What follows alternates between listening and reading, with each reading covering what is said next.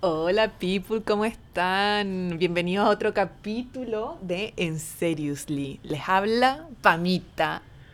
Y Hola. está conmigo aquí. Ah, entrando antes de Entrando tiempo. antes. Dame el tiempo a que yo te Oh, presente. Que eres una víctima de mis interrupciones crónicas. No, perdón. Aclararemos que eso fue un feedback que nos dieron. Sí, hocico, Pero no, pero tranquilo, gente. O sea, yo siempre hablo menos en proporción a, a- a lo que hace Go- Goyis. Es parte de nuestra forma de ser, así que Oh. no me siento atropellada. Si fuera así, le pararía el carro. Así que no se preocupen. Ay, máteme. Bueno, hola, ¿cómo están? Eh, mi nombre es Gerardo. eh, y vamos a eh, hoy día a otro capítulo de En Seriously.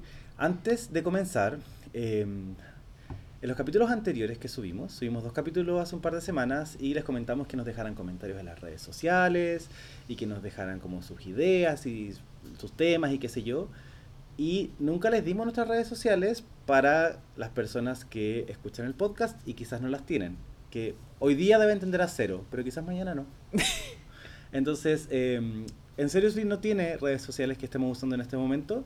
Si tienen cualquier duda, pueden mandarlos a nuestras cuentas de Instagram. Eh, mi cuenta es arroba exagerardito, tal como se escucha.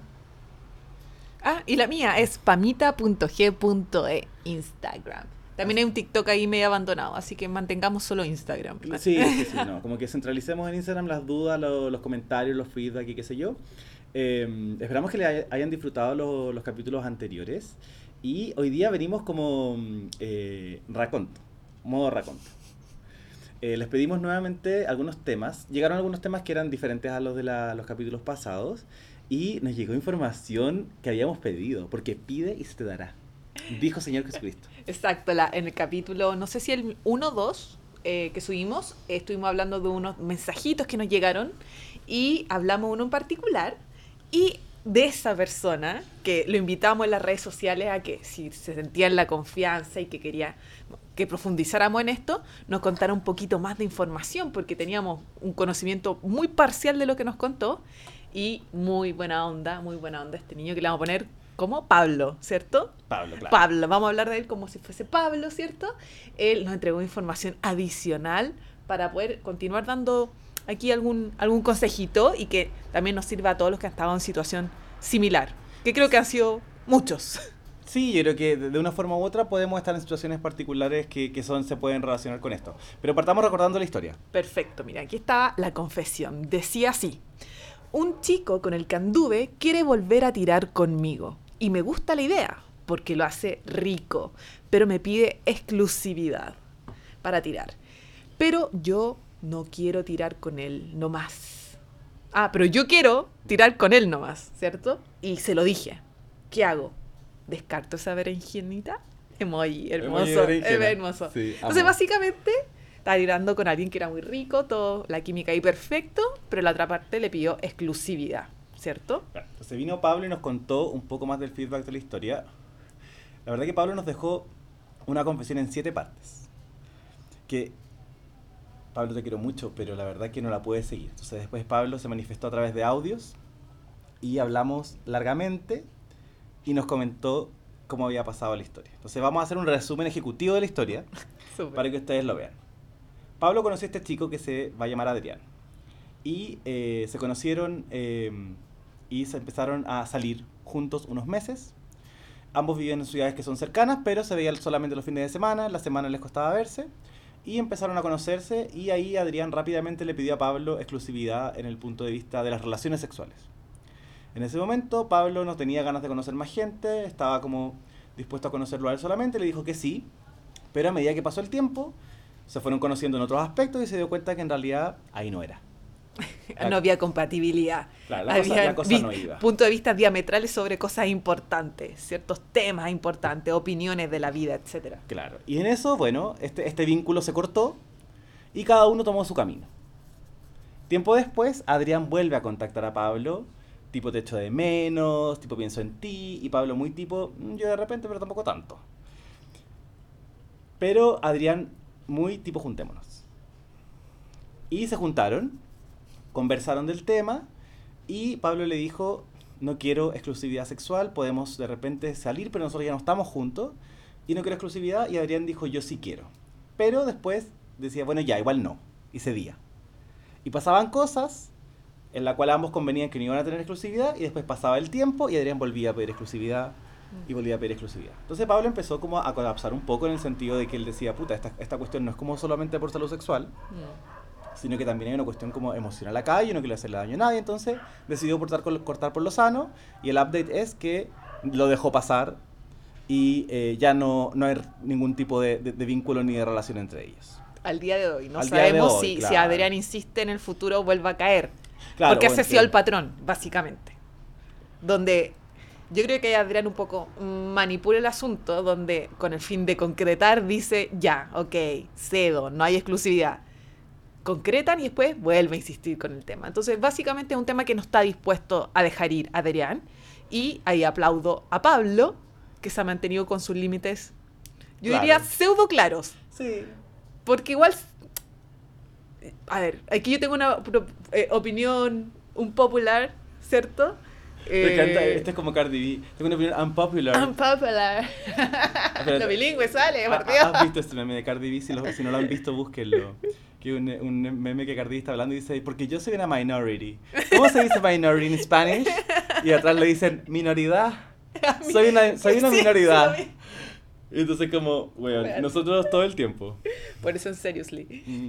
Eh, mira, me hiciste perder el hilo, pero básicamente eh, aquí había, a ver, una relación que en un inicio se terminó porque eran incompatibles, ¿cierto? Y que después hubo un reencuentro, un remember, eh, solo basado en que la química era muy buena para tirar. Entonces, en base a eso, hay una negociación enmascarada de sí, yo te cedo, no cedo, pero concretamos y después vuelve no, la conversación. Entonces, básicamente, si somos realistas y somos concretos, eh, no está solucionado el punto de la exclusividad en ningún momento. ¿Ya? Y ninguno de mm. dos está dispuesto a transar, y está bien, pero al mismo tiempo, si ambos están claros en sus límites, deberían ser fieles a ellos y ser consecuentes con eso a lo que voy yo, yo, soy súper de pensar que, por ejemplo, cuando uno termina con alguien por a veces motivo, y tú ya sabes que no es la persona correcta para ti, eh, te apegas a decisión y haces corte. cortesano y adiós. Y no, tratar de no abrir puertas para que sucedan más cosas. Y, confusión, que finalmente te trae drama. tú eres muy de punto final. Sí, muy de punto final. Entonces, Claro, a mí, a mí me ruido un poco si ya en el primer encuentro se declararon que eran incompatibles en tema de la exclusividad, porque hay un autoengaño por las dos partes de seguir intentándolo y seguir arrastrando esta discusión en el tiempo, eh, solo bajo el pretexto es que, en el que, ah, que tira rico. Y yo te digo, amigo, Pablito, hay muchos buenos más que tiran rico en el mundo. Claro. no lo son todos, va a ser un eh, va a ser un probar, que esa parte también es entretenida, va a haber eh, hay algunas decepciones, pero va a encontrar más gente que tire rico y tenga esa química y que incluso te entreguen ese otro lado romántico, emocional que antes buscando. Entonces, creo que ojalá no hay que ceder en esas cosas, en esos límites. Yo creo que hay parte de un autoengaño ahí. Sí, sí, no, yo creo que sí, yo creo que también es parte también como de que siento que es normal o sea, ¿quién es quién para decir que el transformismo es perfección? Yo creo que es normal que eh, uno a veces con personas que tenéis como química o hay tenido complicidad y algún tipo de relación, uno sea más débil a caer, mm. ¿cachai? Yo mismo, ¿cachai? Tampoco tengo tejado de vidrio, no tan tejado de vidrio, pero tejado de, no sé, de, fibra de vidrio, así como transparente igual. Entonces, eh, creo que igual es como, es algo que yo entiendo, pero que no se recomienda. Y yo creo que ahí pasa mucho que yo estoy seguro de que si Pablo tuviera que aconsejar a un amigo, eh, él le aconsejaría como, weón, sal de ahí, o sea, en verdad está metiendo puros cachos. Pero cuando uno le toca, igual es mucho más difícil tomar decisiones. Es mucho más difícil ser claro y apegarte como a tus propios principios. Porque todos tenemos principios intachables mientras no nos pasa. Pero bueno, nos pasa algo y esos principios ya son bastante más grises. Sí, yo solo me pregunto, ¿vale el mal rato y todo este drama? La buena cachita. O sea, Uy, qué pregunta. Igual es polémica. Vale la pena. Para mí no. Pero también quizás para otras personas sí. Sí, pero si uno, no sé. Pero para mí no. Sí, sí. Para la vida, porque no todas las personas le ponen prioridad a las mismas cosas, pero eh, eh, para ti es importante tener una buena vida sexual, disfrutar y todo. Eso no quita que tú te apegues a, a, a, a, tus decisiones previamente hechas, a lo que tú piensas, y lo puedes ir a buscar en otra parte, si insisto. A veces igual uno se atrapa con estas relaciones y quiere cortar lazos eh, en autoengañarse que nadie me va a querer como esta persona, o nadie me va a entregar esto como me entregó esta persona, en este caso en el ámbito más sexual. Pero Perdón, perdón, perdón, perdón. Pero en este caso, em, y en todos los casos en realidad, hay tantas personas, hay tantas experiencias por vivir y, y, y ¿cómo se llama? Y, y como privarte de eso por una ilusión del momento, creo que no vale No, la claro, pena. Más que una ilusión como un, un, un bálsamo del momento para apaciguar, ya sea tu, tu ganas de estar con alguien, tus ganas de cariñito, de ternura, de lo que sea, igual. O sea, también depende del vínculo que, o sea, de la energía que le pone eso. Yo siempre, le hemos hablado, creo que en, otro, en otros capítulos, de que la energía que uno les pone en las cosas te retribuye de la misma manera. Ojalá. Y más, ojalá. Ese es Sí. siempre el deseable. Entonces, si, si esto no te genera ningún estrés a ti, ya está ultra superado y crees que al final sales más ganando que perdiendo, vos dale. Pero dudo que sea así, porque uno igual se autoengaña. Sí, aparte también a veces uno quiere ser, digo uno, pero la gente, todos deberíamos querer ser como responsables afectivamente, emocionalmente con las personas. Y si cachai que el otro está enganchado, en general como que no meterse ahí porque sabéis que igual lo estáis como usando, ¿cachai? Entonces yo creo que el uso mutuo, el mutuo uso de, por la razón que sea, ¿cachai?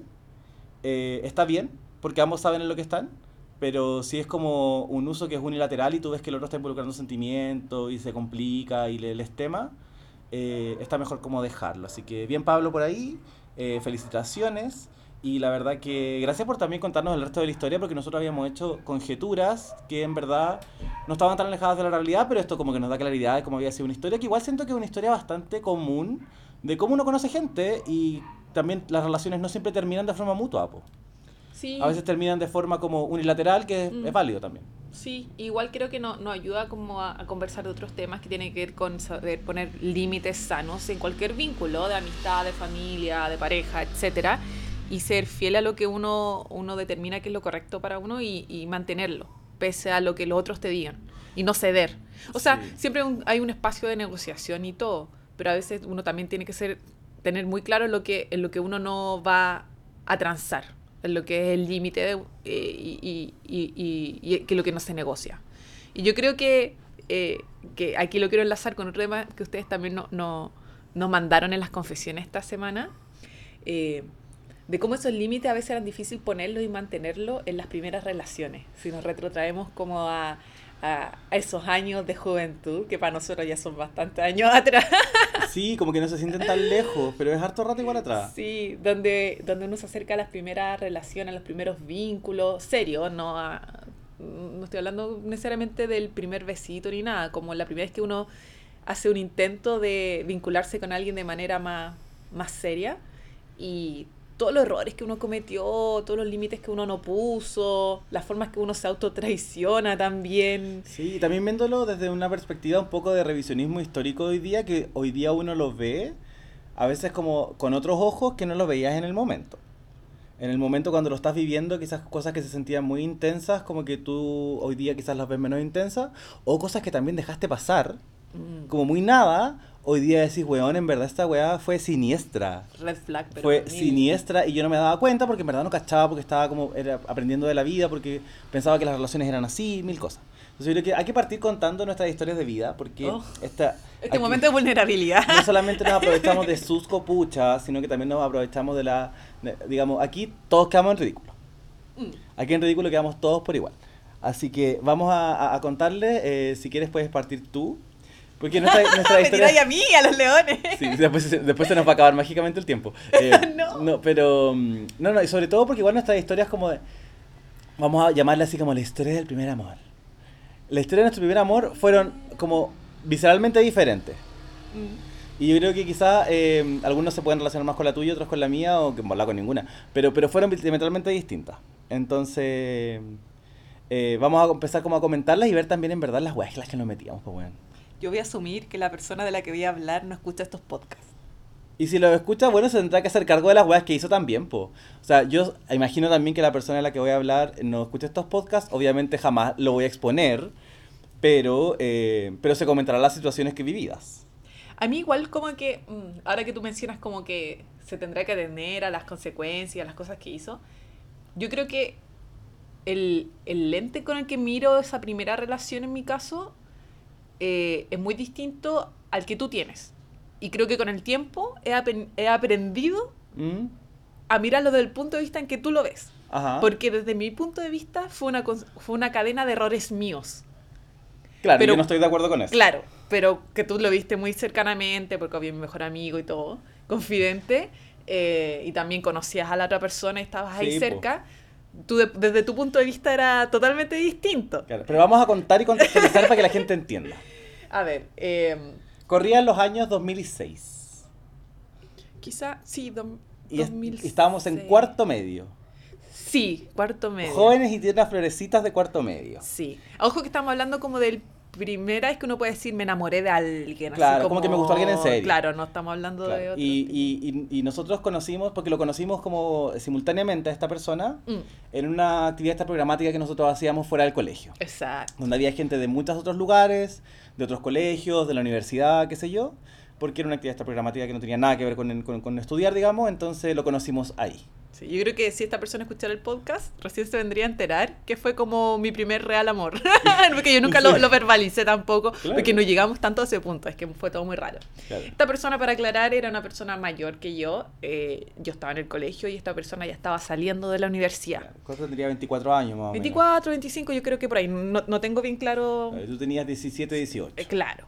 O sea, ahí nos conocimos y ahí me empezó a gustar rápidamente del momento uno. Eh, pero nada se concretó hasta más adelante, como cuando yo tenía como 20 años, 19 años, yo creo. Pero bueno, era el típico caso de una la niña más chica que se enamora de este gallo más grande, que uno lo idealiza, ¿cierto? Que cree que es perfecto, que lo ve tan maduro, que ve que logra tantas cosas y que encima era muy inteligente y te- me llegó por ese lado. Compartíamos ciertas visiones espirituales también de las cuales me hizo parte, porque participaba de ciertos grupos espirituales, entonces en mi mente, de cabra chica, cumplía con todas mis casillas, con todo es como, es inteligente, yo lo encontraba guapo, es simpático, Sí, no, tiene el lado espiritual desarrollado, como que para mí era perfecto, idealizado así, un O sea, dios. y no, yo creo que, digamos, y esto yo creo que no es en retrospectiva, hace muchos años que no, no, no sé de él, digamos, pero es, es- voy a decir es. Pero por lo que lo recuerdo, e- era una persona como muy encantadora.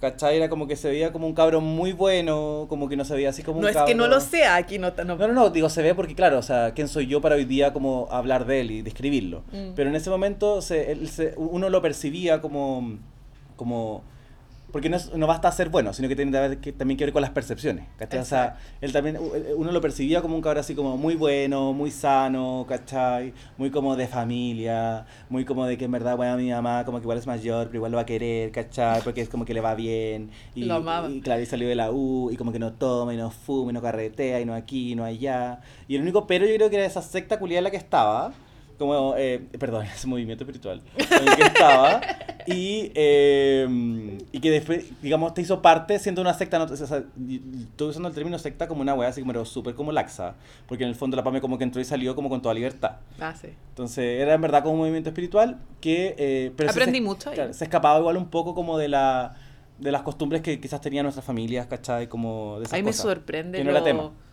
lo flexible que fue mi mamá respecto a ese tema puntual. Sí, a mí igual. A mí me sorprende mucho, yo ya lo reviso y yo creo que si mi hija me, hiciera, me, me dijera, tengo que vestirme de ropa blanca, tomar, hacer ayuno y retirarme a un campo en, en, un, en, un, en el sur por X días sin tecnología con un grupo de gente, y mi hija me dice eso y yo digo, ah, no, mijito, De, no 18 va". de 18 años la hija aparte, po. Mi mamá me fue a dejar al bus. Claro. Pero yo creo porque quería saber qué estaba pasando. Pero no, sí, hay todo un tema que no vamos a entrar porque es ¿Pa otra qué? historia. Em, pero nada, entonces típico es una, una persona más, más chica idealizando una persona y que, que te empieza a gustar. Y uno en su inocencia cree que oculta ese... ese Que la hace ese- eh, que no, y básicamente era muy obvio todo. Claro, como uno no, no se da cuenta que ella a mí me gusta, po. Y le invitaste a la gala de cuarto medio, maraca, sí, y no y él fue conmigo, sí, sí, era muy obvio. Y bueno, él sabiendo que me gustaba, obviamente me frencionó todo el rato, pero al mismo tiempo me daba esperanza de cosas. Entonces, eh, a las 3 de la mañana me pinchaba en el celular o me mandaba mensaje y me decía, me acuerdo de ti, pero cuando salíamos juntos y era como muy, es que me encanta pasar el rato contigo, te encuentro muy cautivadora, pero al mismo tiempo no concretaba nada, entonces para mí era como muy ambiguo todo, pero me mantenía ahí como, era como yo su sequito, ahí como que, ay, He ganado. he ganado, he ganado. Eh, y nada, haciendo la historia larga, corta, em, Pasó el tiempo. pasó el tiempo, eh, y me pasó que en segundo medio tuve la oportunidad de viajar al Segundo extranjero. segundo segundo, del- perdón, de la universidad tuve la oportunidad de hacer un, en paralelo un magíster en España. Y, y justo un mes antes de irme comenzó la seguidilla de situaciones en donde él básicamente se me declaró. Después de dos años que yo anduve detrás de él y me tuvo ahí, ahí, ahí, ahí, no pasaba nada, yo, después de dos años, yo tiré la toalla. Yo ya dije, ya, yo lo superé, ya tenía mis ojos puestos en otras cosas. Con el viaje en España dije, yo voy a ir a España como latina a romperla a romper muchos corazones Porque como no españoles, ni un latino en europeos, España. en, mi mente. Como en español hay ni un Una latino. pendeja de 19 años. Entonces yo estaba en esa mentalidad y un mes antes él me dice, es que tú siempre me gustaste, es que el asunto, me trató de besar, y yo no, un tira y afloja. Y justo la semana antes de que yo me fuera, yo caí. Yo caí porque más que mal me gustó por dos años. Y lo único que le dije, nosotros, y ahí yo puse un límite, que fue, ya. Agarramos, pasaron cositas, así como, ah, estuve, ¿verdad? Pero yo me voy soltera, le dije. Igual, ah, eh, eso yo lo aplaudo de mi esa edad. Yo dije, ¿Todo bien? Sí. le dije, mira, yo te quise por muchos años, me gustaste y no pasó nada. Y ahora yo estoy con la visión en esta otra cosa. Así que pongamos, sigamos en conversación estando fuera, pero yo me voy Y soltera. aparte, francamente, a una semana de irte cuando este era un viaje que él sabía que venía hace meses. Sí, yo venía postulando a O esto, sea, este pero... viaje no, no te tomó por sorpresa, tú No. lo tenías como muchos, muchos, digamos, ponte tú un año, y ya sabía que te ibas en tal fecha, ustedes seguían en contacto, seguían saliendo como amigos, pero seguían saliendo Sí. y teniendo como una relación de, de Fue una mala jugada. Él siendo mayor y entendiendo la situación me hubiese tal vez quizá dejar ir sin haber dicho nada. Eh, pero no sé. Pero yo le, ahí lo que le dije, ok, vamos, vamos a intentar esto cuando yo vuelva. Claro, que era cuatro meses después. Cuatro meses después, que era este, este se- semestre que se iba a hacer afuera. Eh, pero mientras sigamos conversando y mantengamos así las cosas así como... mm, Sí, igual tú vas a estar lejos, igual se conocen, Exacto. tipo amiguitos. Exacto. Y Pero tipo amiguitos con sus límites igual, o sea, como de no nos vamos a contar con quién nos comemos, sino que nos vamos a contar nuestra como Es que, cotidianidad. ¿sabes que ahí está, ahí está como también el tema de que uno no sabe ser claro con el límite de esa edad, porque fue como yo me voy a ir soltera, yo le dije no me pidáis pololeo. Y una vez vi que estuvo a punto de pedirme pololeo, así dos días antes que yo me fuera, y dije no me pidáis pololeo. Yo quiero ir y a la vuelta veamos qué pasa. Ya, Igual. esa fue la conversación, no hubo más detalles de, pero igual conversemos, pero igual los dos nos confesamos que nos gustábamos, pero no, no fue muy ambiguo todo, pero lo único que dije claro, yo me voy soltera. Igual antes de pasar a la siguiente parte de la historia y pasar un poco la voz del auditor, conche su madre el weón, pues weón, este tuvo ahí, pero es- él sabía eternamente que a ti te gustaba, tú nunca fuiste sutil, y te tuvo ahí por un par de años y esperó el momento como que ya casi tenía la pata en el avión para declararse. O sea, lo encuentro, primero, inconsecuente total, y segundo, siniestro, y tercero, súper egoísta. ¿Cachai? Súper egoísta porque en el fondo, el, como ese, porque yo recuerdo un par de semanas antes que te fueras, como que hubo como un love bombing, así como un bombardeo de amor de su parte. Sí, con- Mucha atención, mucho salgamos, mucho veámonos, mucho así como con mis que- papás, claro. o sea, como que de cara a mis papás estábamos pololeando. Yo, no, obviamente, yo no tenía, mi mamá nunca ha sido mi amiga para este tipo de confesiones, esa figura. Pero Entonces, salían tanto, po. Pero pa- una vez yo fui a la playa y él andaba cerca y me fue a buscar a la playa cuando estaba con mis papás para que pasáramos la tarde juntos. Entonces, de cara a mis padres ya casi todos eran como que estábamos pololeando. Se había oficializado algo que que, en mi mente no. O sea, Claro. en mi mente yo aprovechemos esta semana, agarremos toda la cuestión, pero esto se pone todo en pausa cuando yo me vuelva Claro. y a la vuelta veamos qué sucede, ¿cachai? Sí, yo encuentro siniestro ese bombardeo de amor que hubo, que en el fondo fue como, weón, así como que se me va a ir, se me va a ir, así como que la agarro ahora porque si no después ya no la agarro más. Mm. ¿Cachai? Y, y siniestro porque sobre todo también siempre hubo esa dinámica de asimetría. Sí. ¿Cachai? Este cabro siempre, obviamente, siempre fue mayor que tú. O sea, aquí en este momento tú tenías 19 y él ya tenía, no sé, 26 años, ¿cachai? Mm. Entonces, claramente, quizás no tenía, desconozco, pero al menos en, años de vida tenía más experiencia. Entonces yo tampoco lo puedo como justificar en el sentido de decir, ay, pues no sabía lo que estaba haciendo. Bueno, Ultra sabía lo que estaba haciendo. Mm. Sabía perfectamente lo que estaba haciéndole a una pendeja. Sí. ¿Cachai? Entonces, en ese sentido, por eso yo soy como más duro con esto. Porque, claro, quizás la. Pero es que después van a saber por qué yo me culpo de otras Claro, cosas. quizás la Pame no- no fue como tan clara en su momento, pero es como, weón, o sea, el weón que te gusta hace dos años, te, por fin se te declara y tú, y de, de cara al viaje de tu vida, ¿cachai? Mm, Entonces, en ese sentido es como, lo encuentro cara raja. Exacto. Bueno, te fuiste a España. Me fui a España, lo único que, yo- que, que dejaba muy claro que yo dije, no voy a ir pololeo, no estamos pololeando, me voy soltera, a la vuelta veamos. Eso fue muy claro ese mensaje. Pero mientras estábamos allá, yo estaba allá, nos seguíamos en conversación continua y era una conversación súper ambigua que parecía como si fuéramos pololos. Como que tuvieran algo. Como tuviéramos algo que decía, ya quiero que vuelvas, cuando vuelvas vamos a tomar una cabaña, eh, eh, vacaciones en una cabaña, vamos a estar los dos solos, era como muy dando por sentado que a la vuelta íbamos como a retomar ese asunto. Claro. Eh, y yo en mi mente realmente lo- en ese momento lo pensaba así, dije, oh, acá. Sí, porque why not? Sí, además que de relación a distancia idealiza tanto todo y tú sobre extrañas a la persona. Como, Como, vulnerable, pues estás vulnerable y solo. ¿Cachai? Y me encima conociendo cosas nuevas, por ejemplo, no sé, viendo una catedral de no sé cuánto en Europa, tú, dices, oh, ojalá él estuviera aquí conmigo y viendo esto conmigo y llegaba, llegaba emocionada a contarle lo que vi o lo que compré. Entonces, fue muy cómplice en ese proceso. Entonces, ahí se empezó a desdibujar este límite de, de si No estamos juntos. estamos juntos, no estamos juntos en, en este, en este lejanía. Y eh, Y porque también, o sea, siendo claro, tú también tenías ne- necesidades emocionales, ¿cachai? No solo por tu edad, sino por la situación en la que estabas ahí, que necesitabas cubrir, digamos, de, de compañía, de, de compartir el viaje, ¿cachai? De, de poder hacer como... Y él era un vínculo importante para ti en ese momento. Entonces también Claro. no es raro que le quisiera contar, y no es raro que quisieran hablar del tema. El tema es que esa cotidianidad después se convertía como en una, ah, sí estamos juntos parece. Exacto. Ahora, lo que pasó aquí, por lo que yo siempre como que he tenido esta imagen de que quizás yo fui la, la culpable de muchas cosas, es que em, eh, en una noche saliendo de las que varias que salíamos, eh, A carretear. a digamos. carretear, disco, obviamente en esa época tomábamos mucha vodka energética, que era lo que estaba de moda en España en esos años, eh, y con 19 años, dándolo todo, es así, chilena en Europa suelta ahí, eh, muy curada, agarré con un compañerito que había ido conmigo de intercambio. Claro. Para mí no simbolizaba nada, o sea, era- para mí fue de cura una- un asunto y como...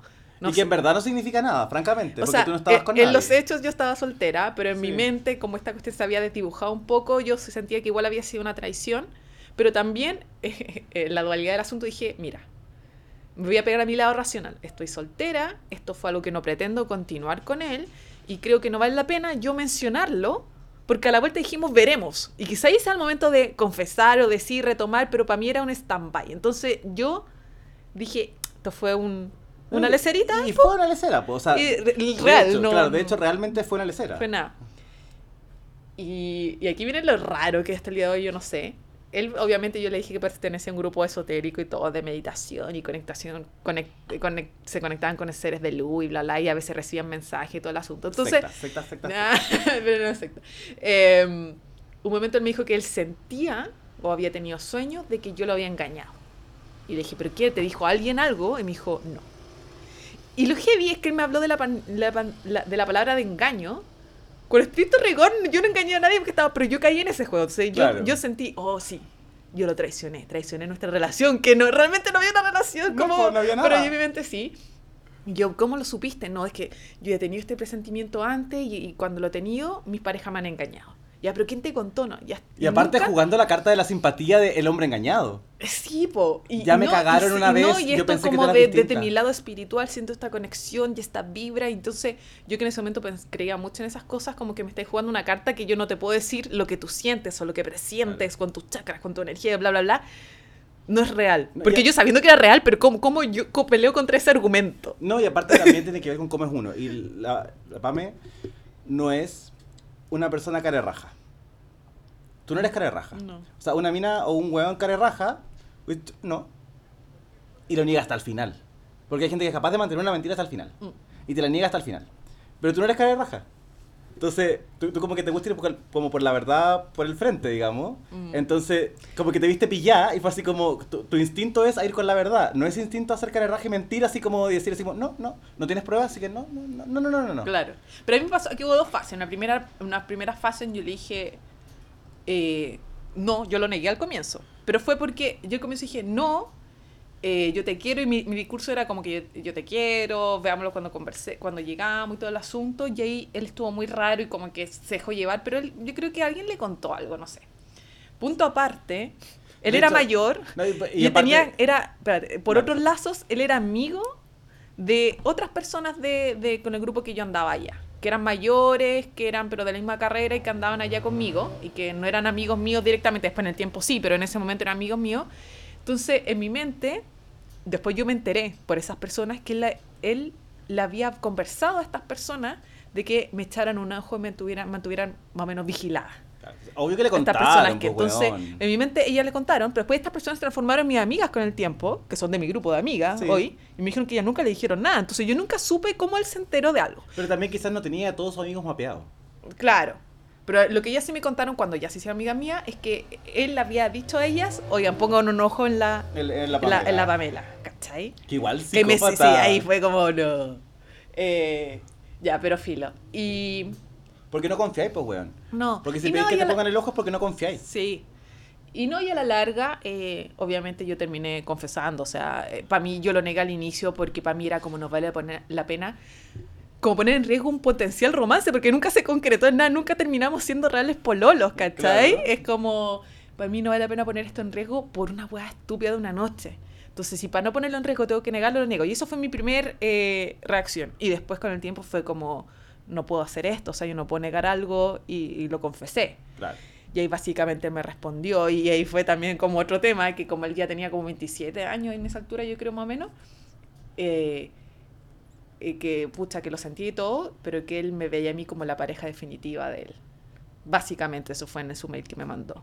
Claro. Eh, y yo con 19 años no estaba tampoco en esa parada. Entonces yo no le daba ese nivel de relevancia a la, a la relación tampoco. Y estaba bien también porque en el fondo creo que es un poco muy a priori darle ese nivel de relevancia cuando todavía no tenían nada en base a que este chico le pone ese apellido a que eras la definitiva si francamente te conocen en un, en un prisma porque sí se conocían hace un par de años Ujú. pero no te con- él no conocía a la Pamela Polola ¿No? Y tú tampoco, cono- tú tampoco conocías a la Pamela Polola porque tú tampoco habías pololeado nunca con nadie entonces también Exacto. el tú estar con alguien era un descubrir cómo ibas a ser como pareja y uno como es como amigo y como es como pareja son dos entes diferentes. Sí. Entonces creo que igual ahí hay una, o sea, eso fue una manipulación pura y dura. Sí, hoy en día lo puedo ver y decir gracias a tu mirada también, porque como yo en ese momento cometí un acto de, de insisto, yo no estábamos pololeando, pero igual en mi mente fue una traición a lo que prometimos que quizás en un momento podría ser. Yo me, para mí eso empañó todo. Todas Claro. las otras cosas que él pudo haber hecho mal, para mí esto fue peor. Claro. Entonces yo me quedé todo el tiempo con que yo fui la que arruinó todo. Y todo, Claro. esto, todo esto que no pudo haber sido y no sucedió es por mi culpa. Claro. Y eso opacaba todos estos pequeños microactos de que y, él no tan, tuvo. y no tan pequeños tampoco. O sea, francamente, seleccionarte por dos años para buscarte una semana antes que te fuera y no me parece pequeño. Y mandarme vigilar. Y mandarte vigilar. Y tratar de manipularte emocionalmente con la weá de weón, como que siento que me cagaste. Bueno, yo creo que en realidad nadie es como. Nadie Nadie, es es perfecto. bueno, bueno, nadie es malo, malo. eh, No, como sí. que todos son, tienen un espectro ahí. Sí, eh, o sea, o sea, yo creo que Fifty Shades of inc- Grey, incluso, pero. eh, de hecho, o sea, que él haya actuado a nuestros ojos, desde nuestra eh, subjetividad, mal en ese aspecto, no lo hace a él una persona mala. No, para O sea, en el fondo es como uno puede hacer cosas mal y no por eso eres una persona mala. No todos tus actos te definen para siempre. Exacto. ¿Cachai? También yo no, no, no, tem- no, no- no dudo de que sus intenciones podían ser buenas. Y aquí muchos he dicho que Ujú. eh, el infierno está tapizado de buenas intenciones, ¿cachai? O sea, tus intenciones pueden ser muy buenas, pero a veces tus motivaciones o, o tu forma como de querer no es tan sana. Es mucho más manipuladora de la que te das cuenta, es mucho más eh, apegada en el sentido de un apego como a- ahogante y obsesivo que de lo que te das cuenta. Y, y yo creo que él también, digamos, si bien era más grande que tú, igual era un buen joven, ¿cachai? Entonces, claramente había muchas cosas que también él no tendría resueltas por su lado. Y chorrió en esto. Exacto. Igual volviendo al tema como inicial el tema del capítulo, que es como saber poner límite y ojalá pegarse a ello. Este es un claro ejemplo de que yo no seguí. O sea, mi límite fue me voy sola, me voy soltera, veámoslo a la vuelta. Pero en todo el camino eso fue mutando en una ambigüedad que finalmente yo me sentí traicionando al amor de mi vida en ese momento por las cosas que hice. Eh, y abrió ventanas a que hubiese manipulación, que hubiese conflicto, que hubiese drama. en que yo tal vez no disfrutara 100% la experiencia de haber estado allá, porque igual eso tuvo consecuencias para mí emocionalmente, entonces... Claro, porque esto pasó a mitad de viaje. po. Sí, pues entonces, etcétera. Eh, nada, ahí mi- el aprendizaje de, mi- de, de esta primera relación fue ir con la verdad de frente, ser sincera y conversar las cosas en su tiempo. Y- Claro. Y, y si eso va cambiando, ir comunicándolo. Oye, haciendo Eh, check-in. Decir bien así exacto. como, oye, siento que igual esta weá como que ya está rara, como que cuáles son tus expectativas. Sobre todo ahora que uno es más grande y la gente quizás debería estar un poco más dispuesta a tener esas conversaciones. Mm. Eh, porque también quizás hay cachabas de que a medida que tú ibas viajando y se iban extrañando, que estaban lejos, quizás las expectativas de él era como no, como que ya decidí que estamos juntos y las tuyas era como no, pues íbamos a ver a la vuelta. Mm. Entonces es súper importante tener eso claro porque también si tú, y no es una crítica digamos, yo creo que esto pasa porque los sentimientos uno no siempre los maneja como tan bien como la, la racionalidad. Eh, o sea, el momento que alguien te dice así como tú me engañaste o tú me traicionaste y uno sabe en la que está, porque tú sabes que pusiste los límites, sabes que dijiste así como no, en verdad no estamos en nada, uno inmediatamente tiene así como el derecho de tomar el contrato y decir así como no, No, mijito, aquí no, no yo no- yo- ni yo te he engañado ni te he traicionado porque aquí no hay nada que le engañar ni traicionar, porque nosotros no tenemos nada hoy día. Mm. Entonces no hay nada que traicionar, no hay nada que... Entonces, y por lo tanto no hay explicaciones que dar. Y si él te pide explicaciones y, y- y y- se la echa, ¿cachai? Y, va la, y se va en la volada, yo creo que uno tiene ahí la opción de decir, bueno, pero es que en verdad esto, tú estás rompiendo el contrato, traspasando límites que yo no estoy dispuesto a traspasar y eh, vamos a... tenemos que conversarlo o yo quizás me retiro o lo que sea que decidas en ese momento. Claro. Pero claro, pasa que uno pone límite y después a uno mismo se lo olvidan y se traiciona. Yo creo que esa inconsecuencia es súper natural de las relaciones emocionales, ¿cachai? Sí. Y también cuando uno tiene más inseguridad, porque a veces es incómodo tener esas conversaciones, uno cree que puede perder algo de esa conversación y prefiere quedarse con el status quo, que las cosas fluyan. No solamente siempre las cosas que fluyan es el mejor camino. Yo insisto, lo que tú dijiste es súper importante, hacer check-in. Es como, revisemos ya, al día de hoy, ¿estamos de acuerdo con esos límites que pusimos? ¿Sí o no? Sí, sigamos. No, conversemos, generemos un nuevo acuerdo, sigamos avanzando o nos separamos, pero tener esas conversaciones cada cierto tiempo, como de validación. Claro, ¿cómo entenderse igual? Y también, eh, aparte de estas conversaciones no tienen para qué ser tan solemnes como las estamos explicando acá. No, o sea, para nada. Puede ser una conversación común y corriente con tu pareja de, oye, pero ¿en qué está? ¿Cachai? Así como, ¿qué pensáis de esto? ¿Qué sé yo? Mm. De una forma relajada también, porque yo creo que mientras más naturalmente uno las enfrente, más naturalmente también la otra persona la entiende, porque es algo que pues, debería ser natural. Sí. ¿cachai? Igual hay un tema ahí que quizá lo hablemos en otro, en otro capítulo, porque también salió en, la- en las confesiones o las historias que querían que habláramos del amor a larga distancia. Siempre la pega más difícil para el que queda esperando. Claro, el que se queda en, en su, en su lugar de origen, Sí. porque no para tiene él la las cosas novedad. quizás se congelaron. Claro. Entonces, para él se quedó con que esto, que cuando vuelva vamos a seguir y esto es muy seguro que siga, es como que muy asegurado. Pero yo estando afuera estaba enfrentándome a 20.000 estímulos distintos, a experiencias nuevas, las que tampoco me quería cerrar. Entonces, estábamos en distintos momentos, en distintas vibraciones, no sé, ya me fui en la espiritual. ¿no? Eh, pero nada, hoy no era una secta. eh, y quiero, quiero corroborar- que, que decir eso porque yo aprendí mucho ahí con las cosas que dijeron, me hace mucho sentido. No, No. todo, pero mucho de lo que llevo hoy en día de aprendizaje. No, yo sé que sí. Va por ahí. Aprendiste un montón. pero igual era una secta. Eh, pero bueno, eh, ya. Si no, pero mira, esto es bueno porque es una historia como en el fondo de aprender también de límites, de ser consecuente y qué sé yo. Ay, mi historia como que es bastante más dramática. Avisemos, este capítulo se va a alargar un poquito, pero Sí. está bueno, está buena, está bueno. Sí, o sea, en verdad, buenas son todas zapas acá, así que todas quieren saber las weas que han pasado. Bueno, yo salí del closet del 2008. Años atrás. Y yo, después que salí del closet, yo, mi primera cita con un niño fue mi pololo por tres años y medio.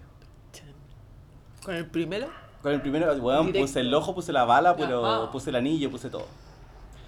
Y al principio fue una relación que para mí fue muy linda porque era una relación muy de, mm, eh, de algo que nunca había sentido antes. Yo creo que esto nos pasa a mucha gente que es de la comunidad LGBTI, que es como que tenemos una adolescencia que es súper tardía. ¿Cachai? Entonces todas esa- esas sensaciones como de, de reciprocidad eh, son súper tardías. Entonces la- la- las enfrentas quizás como no solamente con una intensidad, sino que también con una eh, sensación como de que estoy recuperando tiempo perdido. Entonces, en ese sentido, yo la verdad es que, mm, nada, pues empezamos a pololear y al principio como que todo bien. Todo bien, todo bien. Y ahí fue mi primera elección. Nosotros llevábamos como dos meses como andando, pololeando, qué sé yo. Pololeando. Y él me dijo un día así como, te voy a hacer daño porque yo hago daño a la gente, qué sé yo. Bueno, porque de terapia, sí, eso. Ya se da. ¿Cuántos años eran? Yo ¿Cuántos te- años teníamos 19 los dos. La- es que todo esto está pasando en el mismo momento, en nuestras dos. Sí, pues nuestras vidas estamos Paralelo en el mismo momento. Sí. Y claro que pasaron el mismo momento, pues. Y claro, y como ya pico, eh, yo así como vi que no, qué sé yo, porque como que en el fondo, yo también con la estupidez, como tú te autopercibes como muy malo, pero en verdad yo te percibo como una persona muy buena. Yo creo que el primer aprendizaje, y lo, lo hablamos en otro capítulo quizá, sí, lo hablamos, como dijo Teresa, el que avisa no es traidor. Ajá. El que avisa no es traidor. El conche de su madre me dijo, te voy a hacer sufrir. Y cumplió puta con su promesa. cumplió. Cumplió con su promesa. Entonces ahí yo no puedo también decir así como, a mí no se me avisó, se me avisó. Yo en ese momento no era capaz de visualizar como las circunstancias en las cuales me podía hacer sufrir. Pero se me avisó. Bueno, empezamos a pololear, ¿cierto? Este niño se llamaba Álvaro. Obviamente no se llamaba Álvaro, le estamos poniendo este nombre. ¿Cachai? Eh, y resulta que yo estaba con el Álvaro, qué sé yo, fue, un te- fue una pareja importante para mí, porque fue también la primera pareja que las que mis papás se enteraron, bueno, fue mi primera pareja, pero aparte de las primeras parejas que yo y mis papás se enteraron que tenía. ¿Cachai? Y yo en ese tiempo estaba como luchando un montón con el tema de la aceptación de mi familia sobre mi orientación sexual, ¿cachai? Entonces, eran para mí todos los hitos que yo podía vivir con él en respecto a eso eran súper importantes. Y no eran solamente hitos míos, digamos, sino que, que debieron haber sido, sino que también eran hitos que para mí se convertían en hitos de nosotros. ¿Cachai? Yo también muy romántica, bueno, pero yo tan romántica, bueno. La cosa es que duramos un par de años, qué sé yo, y primer evento. Llegó un español de intercambio a su carrera. Yo estoy rememorando, rememorando todo esto contigo. Creo que tú no te acordáis. No, porque mi Sí. cabeza apoyo y... No, aparte a mí me pasaron, pero claro, llegó un español a su carrera de intercambio. Ya. Y él me contó, porque primera clave del infiel. Te cuenta siempre de la persona con la que te va a ser infiel. Al principio te cuenta y te da mucha información para darte una sensación de falsa seguridad. Y después, cuando en verdad te está cagando, no te cuenta más de él. Qué manipulador. ¿Cachai? Pero eso pasa. Entonces yo sabía que este niño existía y qué sé yo. Y después pasaban cosas raras que yo no sé en verdad cómo me aguantaba. En ese tiempo no había WhatsApp, ¿cierto? Hablábamos por mensajes de texto, nos llamábamos por teléfono. Caída de carne. Claro, y eh, porque esto corría, ponte tú, ya el 2010, ¿cachai? Y resulta de que eh, a veces habían ratos como que él como que no me contestaba, ¿cachai? Así como que onda no me contestaba los mensajes, no me contestaba el teléfono. Onda como, no sé, pues desde la hora que yo sabía que salía del agua ese día, ponte tú, hasta la noche, así como muy tarde.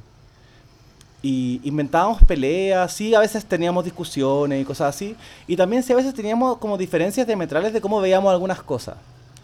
Y, y siempre, cada vez que pasaba esto, como que Álvaro como que se le echaba y era así como que, no, pero es que como tú piensas así, qué sé yo, como que en el fondo a él como que le dolía mucho que no fuéramos compatibles en algunas cosas.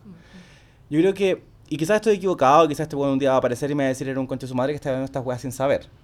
Pero esto es lo que yo como que me llevé de eso, ¿cachai? De que él estaba como con la fijación, él quería estar conmigo. Sin importar las señales que se le dieran de que él, él y yo no éramos para estar juntos, él no las iba a ver, ¿cachai? El objetivo era estar conmigo, por lo tanto, todo lo que se pusiera intermedio era una molestia. Y era motivo de pelea. Porque ¿por qué tú no eres como yo necesito que seas? ¿Cachai? Ok. Si yo te amo. Entonces, y creo que... Y yo la verdad que también estaba en un momento de mi vida súper diferente. Eh, mi autoestima estaba mucho menos trabajada de lo que está hoy día. Mi autoconocimiento también estaba mucho menos trabajado del que estoy hoy día. Y yo no tenía, por ejemplo, identificada una de las cosas que hasta el día de hoy, digamos, tengo que trabajar, que es la necesidad de agradar. Yo tengo una necesidad súper profunda de agradar a las personas. Entonces, yo no me daba cuenta que muchas cosas yo era capaz de cambiar, ¿cachai? Y, y ser diferente por él, por agradarle. Que hoy día no lo haría. Si bien el instinto igual está, ¿cachai? Pero a veces es como, no, no, no. O sea, el instinto está, pero igual hay que estar bien parado donde uno está y qué sé yo. Entonces, como que soy capaz de, de suprimir esa, o, o de identificar eventualmente como decir, no, esto no lo estoy haciendo porque soy yo, sino porque estoy queriendo moldearme para agradarle a esta persona y no lo voy a hacer. En ese momento esa censura y ese autoconocimiento no Y las estaba. herramientas para enfrentar esas situaciones. Y yo estaba enamorado hasta las patas, pues, weón, Mm. primer amor, esa primera vez que sentía esa weá, ¿cachai? Entonces era como, bueno, muy hermoso, todo para mí, dentro de lo trágico. Y este weón ya empezó a no contestarme, qué sé yo, y un día de la nada me patea. Me patea con explicaciones muy vagas. Llámese, esto ya no funciona. O sea, que tampoco son tan vagas, pero que en ese momento para mí eran muy vagas porque era como que no había pasado nada extraño más allá de lo que nosotros ya vivíamos. O sea, y también como te habías acostumbrado, se había hecho, supongo, estoy suponiendo, habitual para ti el tener estos dramas. Por lo tanto, estos Claro. dramas se- los tenías, se superaban, los tenías, superaban. Tal para cual. ti eso no era motivo No era raro en porque, ese momento porque de siempre, separación. siempre estábamos en lo mismo, pues, ¿cachai? Claro. Ya era un status quo. El, Claro, el- el el, estar drama, peleando. el drama estar peleando todas las semanas por alguna wea estúpida, porque era alguna wea estúpida, era un status quo. Y la cosa es que, claro, un día el weón me patea, ¿cachai? Para mí sin motivo, pero con, con- también, pero también con excusas que hoy día para mí sí serían válidas. Que es como, digamos, que es como, ya no, siento, ya no me siento conectado con esto, ya siento que esto como que no da para más y qué sé yo, que como te digo, hoy día yo esas razones las encuentro como válidas. Siento que eso habla de muchas cosas, ¿cachai? Y yo que en ese momento no era capaz de, de revisarme y estaba en ese status quo, en ese círculo constante de, de pelear, arreglarse, pelear, arreglarse, no lo entendía. Pero bueno, me pateó, no sin derecho a réplica, digamos, yo lo pasé súper mal, qué sé yo, súper mal. Pasaron como tres semanas. Y este me empieza a llamar. A llamar, a llamar, a llamar, a llamar. Y yo como que no lo pescaba. Y empezó a usar a mis amigos, o los amigos que teníamos en común.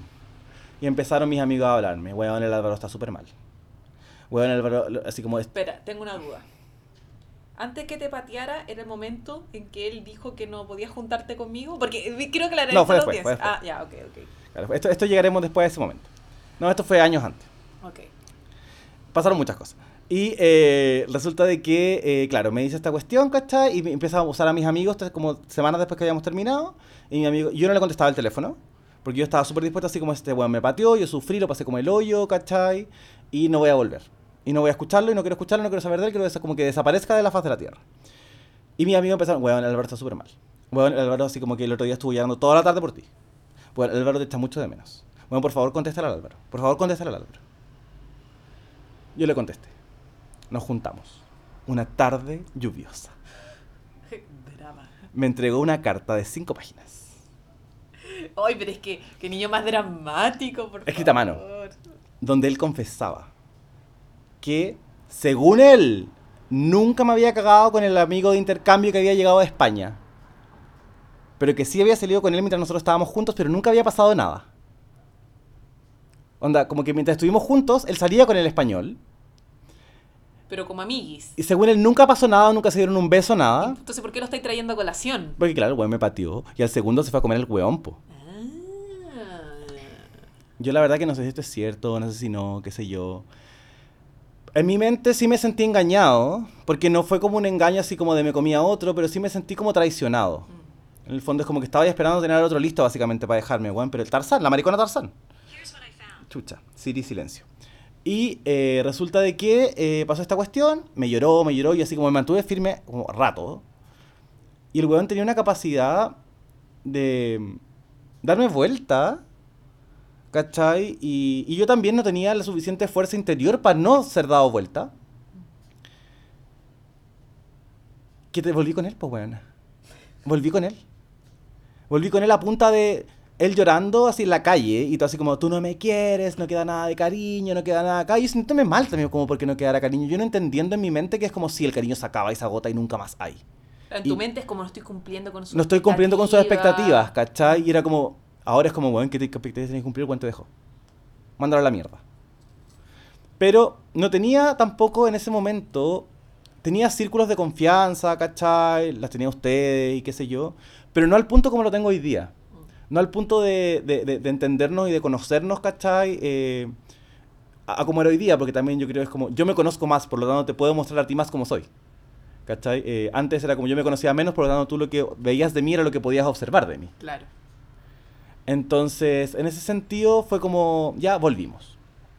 Obviamente yo nunca recuperé la confianza, nunca se lo perdoné, pero seguía con él. Y como nunca se lo perdoné, ese año yo dije, me voy a ir de intercambio a España. Uh. Y me fui. Y lo dejé acá, y el weón fue drama, y me odió, y yo llegué a España después de un viaje como de 20 horas, y hablo mi correo, como que wifi en el hostal, carta, por el mail, así como archivo de Word adjunto. Carta, tres páginas de Word, diciéndome cómo me odiaba porque yo lo dejé. Y cómo él había hablado con todo su círculo y toda su familia y toda la gente se daba cuenta de que yo era como el pico, porque yo cómo me atrevía a dejarlo. Yo en ese momento tenía 21 años. Y me iba a España por seis meses nomás. Y él así como, votaste esto, nos abandonaste, qué sé yo.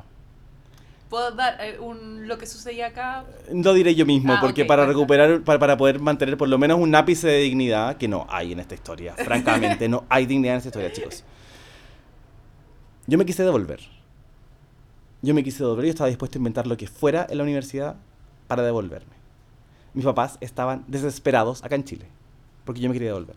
Contactaron a la PAME, contactaron a otros amigos, hicieron una red de contactos gigante para que yo no me devolviera, que todos me lavaran el cerebro para que yo no me devolviera. Finalmente no me devolví. Mm. Y pasaron como dos o tres meses en España y yo lo pateé. Porque tuve la distancia suficiente para darme cuenta que la weá no era. Volví a Chile. Lo, me lo volví a encontrar. Y volví, conchetumare, volví, volví, volví. no, Volví, no, volví, conchetumare, volví. Soy tan estúpida. Te costó aprender tanto. Oh, fue Dura, tan dura, dura, dura. dura, buena, pero es que porque uno pero pierde todo, pero la dureza jamás la perderá. La impotencia. Oye, la Volví. Y esta fue la peor época. Y estos fueron los últimos, yo creo que seis meses que estuvimos juntos. En esta época, el Álvaro ya había cachado perfectamente cuáles eran mis amigos que influían en mí y cuáles eran los que no. Entonces él cachó que la Pame, por ejemplo, era una amiga que influía mucho en mis decisiones y yo era una confidente mía y que yo de verdad escuchaba lo que ella me decía. Le agarró pero un odio, un odio pero vivo y ya no quería que la viera. Y yo cedí. Sí, desaparecí de su vida. O Sí. sea, él desapareció de la mía en realidad. O sea, mira, o sea, nunca pasó nada, o sea, yo nunca tuve ninguna conversación, yo solamente me hacía el weón. Sí. ¿Cachai? Así ¿Cuándo como, nos vemos? No, no ¿Algún puedo, claro, no. Salgamos. No, no puedo. Me hacía el weón. Porque también en el fondo yo sabía que la estaba cagando, pero no tenía como la fuerza interior para poder salir de ese hoyo, ¿cachai? Tampoco tenía el apoyo, por ejemplo, de mis papás, de consejería, de yo poder contarles abiertamente, me pasa esta weá, y que una voz adulta y madura dijera así como, mi amor, usted no está para esto. Mm. ¿Cachai? ¿Por qué no te quieres? Porque, sorry mamá, sorry papá, pero hasta ese momento mi salida del closet había sido súper dura y súper carente de aceptación. Entonces yo sentía que yo no merecía aceptación, no tenía ese círculo de soporte. Entonces el amor que estaba obteniendo era básicamente lo mejor a lo que podía optar. No. ¿Cachai? Porque no había más, po. Si, o sea, si, si no podías optar como ni siquiera como a, a- a la, a la aceptación incondicional de tu familia, ¿cachai? Donde tu familia te dice que en el fondo lo que hacías está mal y que nadie te vea y que nadie sepa de las atrocidades que tú haces porque tu vida es depravada, básicamente. Eh, no tenías ese apoyo de gente adulta que te pueda aconsejar, que para esos tapos, weón, gente que, que adulta que conoce más de la vida. Yo en mi familia, yo soy de los primos mayores, por ejemplo, no tenía primos más grandes que me pudieran aconsejar, ¿cachai? Que vieran la vida desde otro prisma, que fueran gente joven. Entonces estaba yo, estaban mis amigos que estábamos todos tan perdidos como el otro. Sí. Y bueno, pasó esto, dejé de ver a la PAME un rato.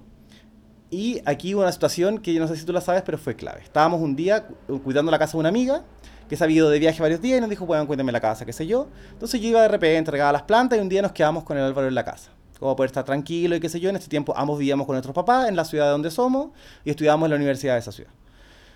Y resulta de que eh, nos quedamos ese día, yo como que había preparado como una weá, ¿cachai? Como velitas, ¿cachai? Como todo muy romántico. Y tenía como el notebook con música.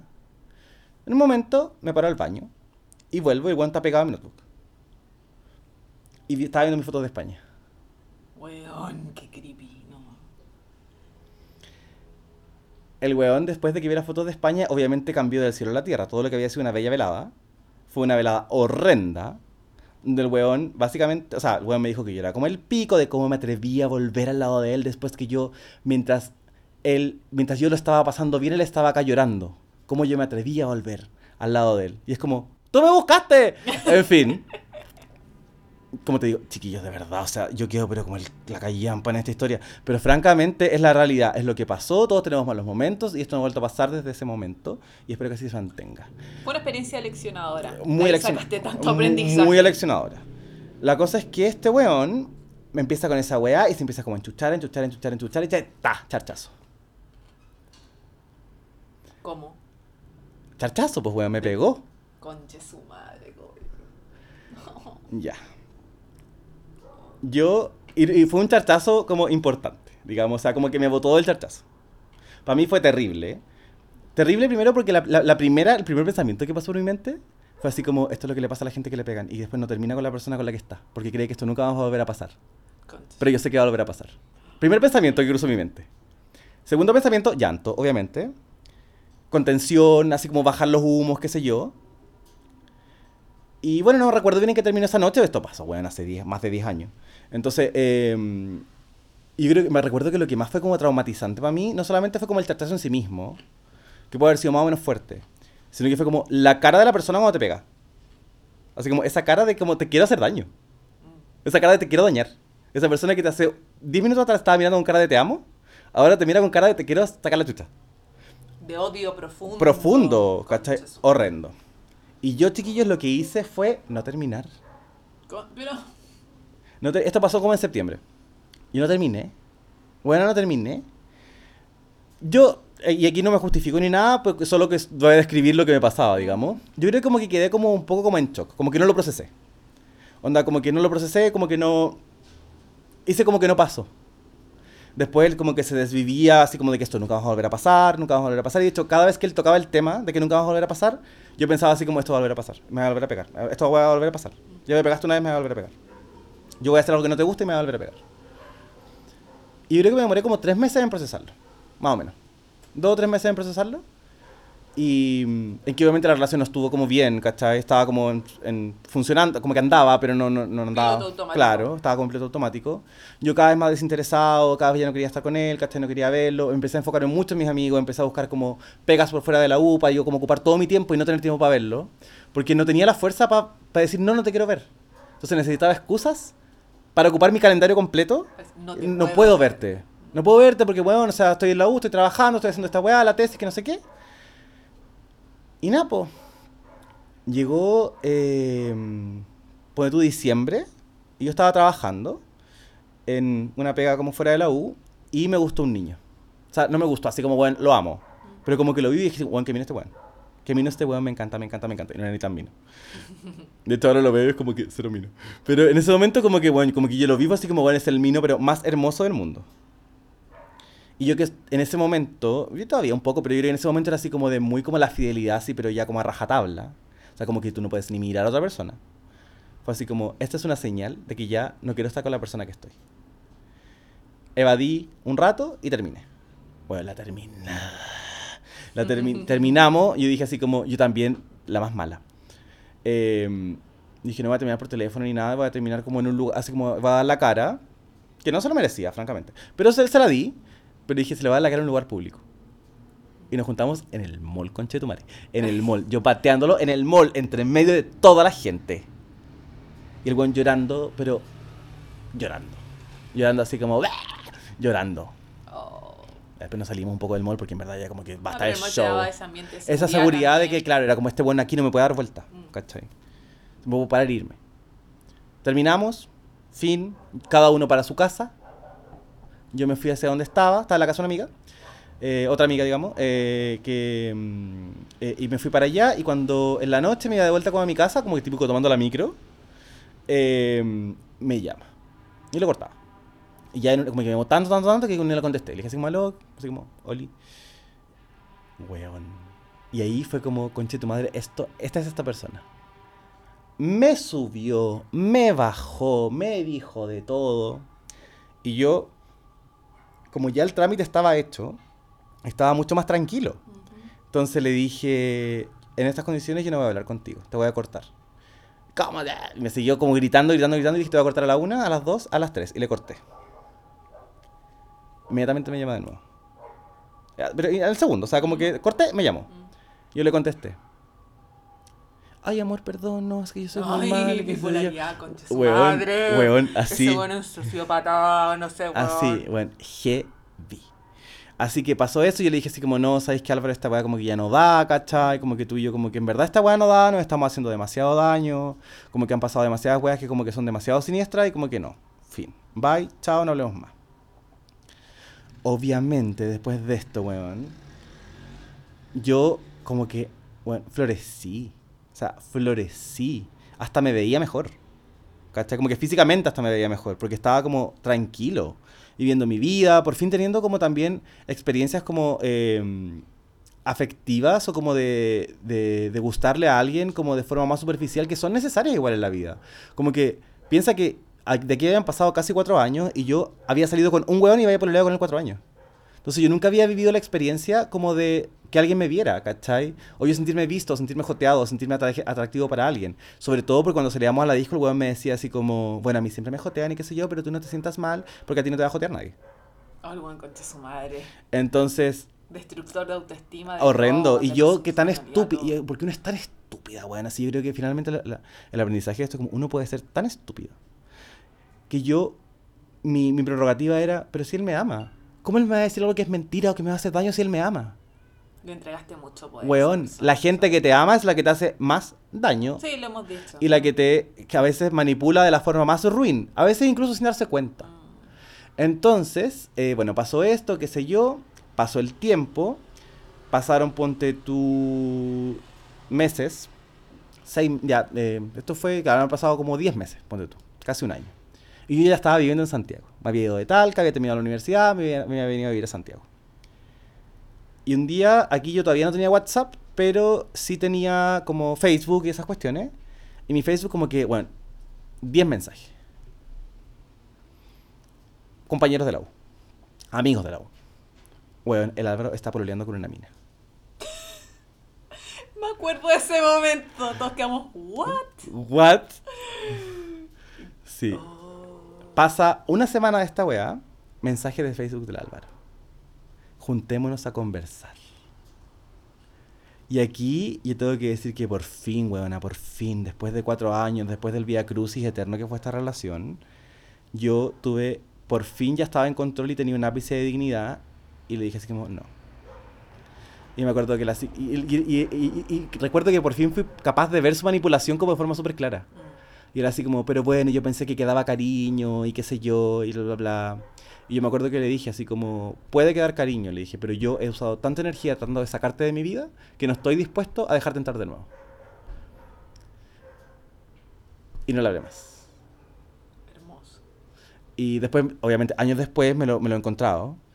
Eh, él- una vez estábamos viendo como en, en el- en- Yo los fines de semana viajaba a Talca, a la casa de mis papás, digamos, de donde éramos nosotros, y donde era él también, donde lo conocí, y en un cine antiguo daban Juego de Tronos. Sí, lo vimos juntos. Daban Juego de Tronos. Y una noche que estaba con, con la Dani, ¿cierto? El Manela Paz, mi amiga mía también. eh, yo llego a la weá y estaba ahí afuera del cine. Y el weón, pero me evadió todo el rato. Hasta años después. Así como que, onda, entró a la weá y después como que el capítulo terminó. Hizo así como, chum. Y el weón, pero rajo. Día siguiente, weón, mensaje de Facebook. Ah. Que ya no nos teníamos en redes sociales, nada. Suelta, pero ¿por Te vi, me dio vergüenza saludarte y qué sé yo.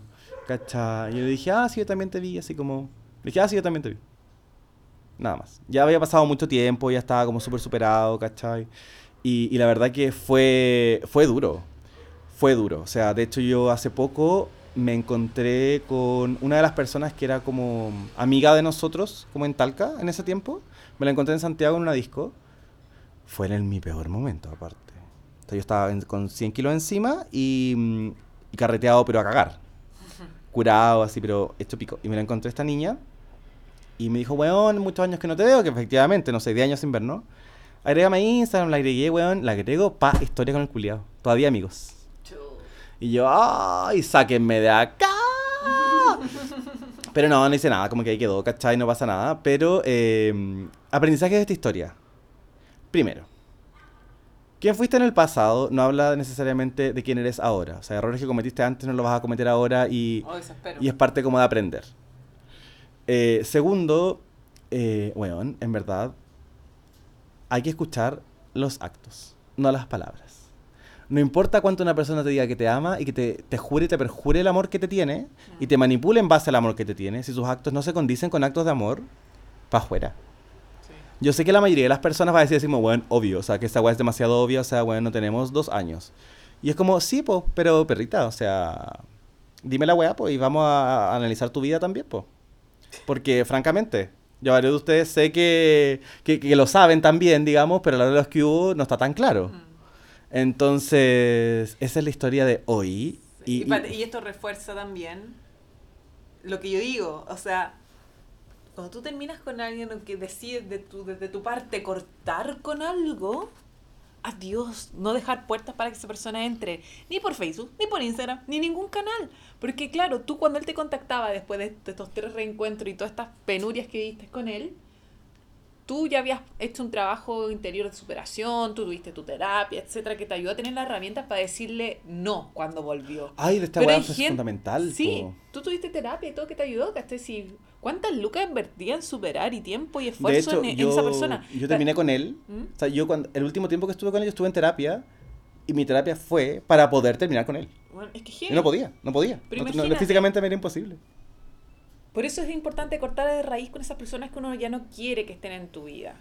Eh, porque finalmente si él te, te contacta por estos mensajes de Facebook y te pilla volando bajo en un momento de debilidad, tú abrís la puerta a que este ciclo se vuelva a repetir. Por eso yo digo, yo sé que es difícil y todo, pero cuando tú decides que algo ya se terminó, se terminó. Y no dejas una puerta abierta de un por si acaso, un quizás. O para justificar en que no, si todo quedó en buena, entonces yo lo justifico teniendo estos canales porque refuerzan el que, el que nada mala pasó. No.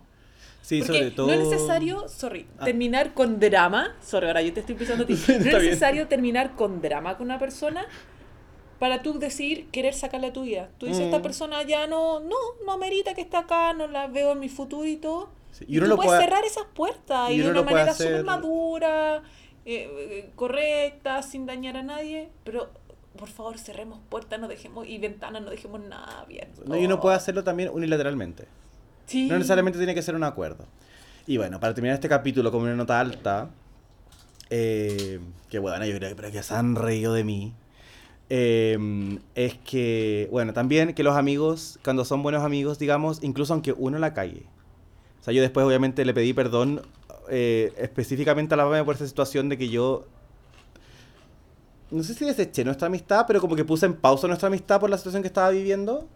Eh, y los buenos amigos, digamos, no tienen por qué. Pero mu- en- más que sí que no, te entienden. Si no te entienden, no significa que no sean buenos amigos. Yo creo que también uno tiene que hacerse cargo de que cuando a veces te portas como el pico y tus actos tienen consecuencias y quizás tus amigos no te van a bancar cuando te portaste mal. Pero los buenos amigos muchas veces sí te entienden y, y sí vale la pena hacer el acercamiento y también pedir las disculpas, pues bueno. Porque también uno tiene que asumir de que no, no podéis volver así como que aquí nada ha pasado, salgamos a tomar algo y no pasó nada. o sea, uno tiene que también decir, bueno, o sea, ambos sabemos que esto pasó, reconozco que estuvo mal. ¿Cachai? Es como no lo haría de nuevo, estaba en esta, ¿cachai? Eh, estas eran mis razones, pero no porque sean mis razones son una justificación. O sea, uno puede actuar mal teniendo razones igual. Mm. Entonces, eh, como te digo, o sea, yo creo que esto, la idea es que, puta, ha pasado tanto tiempo, ¿cachai? O sea, yo ya no, no nos veo como en esa onda, pero sí, a veces uno ve estragos de esto en relaciones que tenéis hoy día. Ganas de agradar, dificultad para poner, para poner, para poner límite, o facilidad para tú también pasar a llevar tus mismos límites en pos de estar con otra persona. Y yo creo que en eso todos nos podemos relacionar un poquito. Y eso van formando nuestras corazas, nuestras mochilas, nuestras corazas. O sea, si hacemos que en ante- con anticipación, en el pasado fuimos vulnerables por cierto tipo de actitudes, en el futuro le ponemos excesiva atención a esos comportamientos y, y lo reforzamos, lo validamos, lo llevamos como, como estandarte. Entonces, por ejemplo, si en el futuro tú no supiste cerrar puertas o no supiste ser claro y, y poner los límites para que no te vulneraran, yo hoy día veo un Gerardo mucho empoderado y que le pone especial atención en eso para no volver a cometer el mismo error. Sí, no, y ahora, pero bueno, pero sí como Highlander. Es que sí. corta po. cabeza.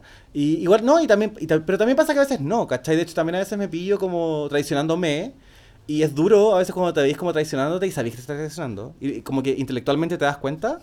Y a veces emocionalmente todavía no estás en ese momento. Pero eventualmente uno llega.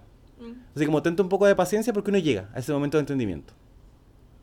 hermoso. Así que eso pues chicos, este es la Capítulo extendido. capítulo extendido de hoy. Una hora de capítulo. Eh, espero que hayan disfrutado nuestras anécdotas. Eh, Que muchas aprendan de ellas, por favor. Sí, yo creo que no cometan los mismos errores. Yo creo que todos tuvieron esa historia. Si nos quieren mandar su historia de primer amor, bueno, para que por favor no solamente se rían de nosotros, sino también nosotros también podemos reírnos con ustedes. Eh, mándennos sus historias a nuestros Instagram. Eh, mi Instagram es arroba exagerardito. Y el mío, pamita.g.e. Y nos estamos viendo en el próximo capítulo de En Seriously. Besitos. Chau. Bye.